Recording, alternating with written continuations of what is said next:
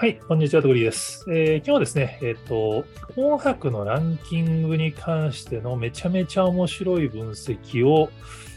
えー、こちら、つれづれ研究室というノートで、え見つけましたんで、ご紹介したいと思います。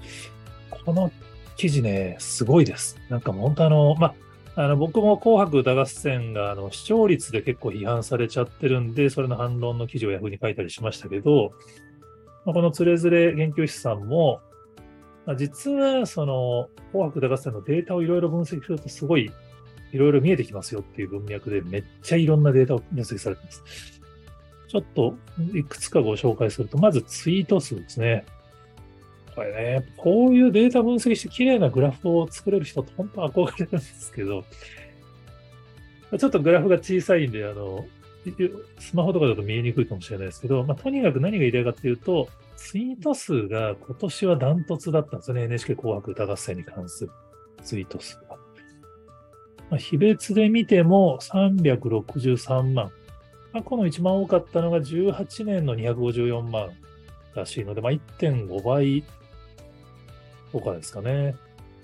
圧倒的に過去最高。で、ツイートは別になんか時系列で増えてんじゃないのっていうとそういうことじゃないよっていうちゃんと反証もしつつ、面白いなと思ったのは、今回公式アカウントのツイート数とそれのリツイート数がめちゃめちゃ上がってるらしいんですよね。まあ、要は NHK 紅白アカウントがすごいツイートしてて、これがうまく機能してるんですよね。で、これ見ていただくと面白いんですけど、今回紅白のダイジェスト YouTube にアップされていて、それが NHK プラスの配信が終わっても消えてないんですよね。なんでまだ見れるんですけど、で、NHK 紅白歌合戦の公式アカウントはそのアーカイブを丁寧に、えー、ツイート側に、ツイッター側にツイートしていて、去年はもう大晦日でツイート終了したんですけど、今年は年を明けてもツイートしていて、だからこそ紅白の話題が年を明けても続いているっていう。あたりを非常に丁寧にデータで分析されてるんで、まあ、ぜひ興味があったらご覧になっていただければと思うんですけど、僕が面白いなと思ったのは、この記事のもう一個の視点で、紅白のランキング、まあ、視聴率の、瞬間視聴率のランキングっていうのが当然テレビ側ではよく、テレビ側のデータを元にしたメディアではよく話題になるんですけど、それと YouTube に公開されているダイジェスト動画の再生数のランキングを比較されてるんですね。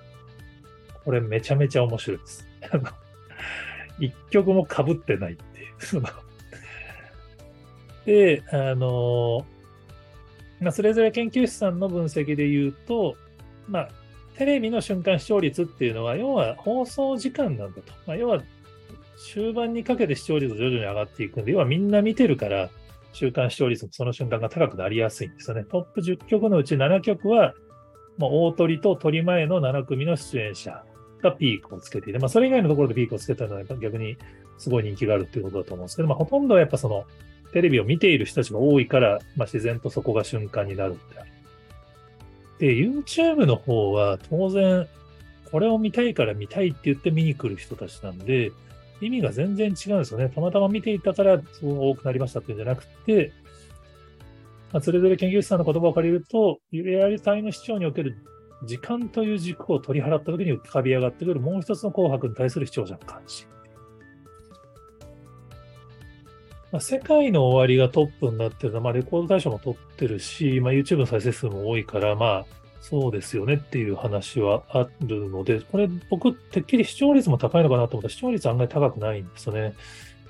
で、あの TWICE とか LE SSERAFIM とか K-POP 勢がまあ結構多くて、まあ、 LE SSERAFIM なんか多分その、日本語の楽曲が聴けるのがこの YouTube しかないから上がってるとか、だと思いますし、まあ、 Vaundy さんとかね、結構記事でも話題になっていて、やっぱそこのところが後から上がってくる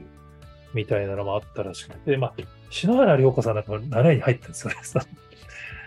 もう若い世代からしたら、まあ、彼女はもう女優だと思っていたら、実はこんなに歌がうまいんだっていうのを初めて知ったみたいな文脈だと思うんですけど、ここのデータにやっぱ結構そのやっぱり視聴率っていうものをどう捉えるべきかっていう要素が詰まってる気がすごいするんですよね。やっぱり、まあ、紅白の批判記事なんか見てても、やっぱスポーツ新聞とか、まあ、大手メディアは当然その世帯視聴率っていう指標をいまだに使って、まあ、テレビ番組がうまくいってる、うまくいってないっていう批判記事、まあ、いわゆるこたつ記事を量産することが多いんですけれども、もう世帯視聴率自体はどうしてもシニアの視聴率になっちゃうんで、まあ、広告主も実は全然気にしてないし、テレビ局の人たちももう個人視聴率とか、高話視聴率見てないんですけど、まあ、メディアからすると世帯視聴率が話題になっちゃって、それで批判されるみたいな構図が未だに繰り返されていて、そこがどうしてもテレビ局の人たちからしても呪縛がなかなか完全には抜けきれないらしいんですけど、まあ、去年、やっぱサイレントが視聴率よりも TVer の、まあ、その再生数、追っかけ数っていうので、まあ、評価を確固たるものにしたっていうのがやっぱ非常に大きかったと思うんですよね。サイレントも多分テレビ視聴率しかなかったら、多分そんなに視聴率が伸びないドラマとして終わっていた、まあ、評価がメディア側からは上がらなかったリスクが結構あったと思っていて、この辺は結構本当真剣に考えていかないと、まあ、特にテレビ局の方は、やっぱ視聴率だけを見ていると、視聴率って要はその前の番組とか裏の番組とか、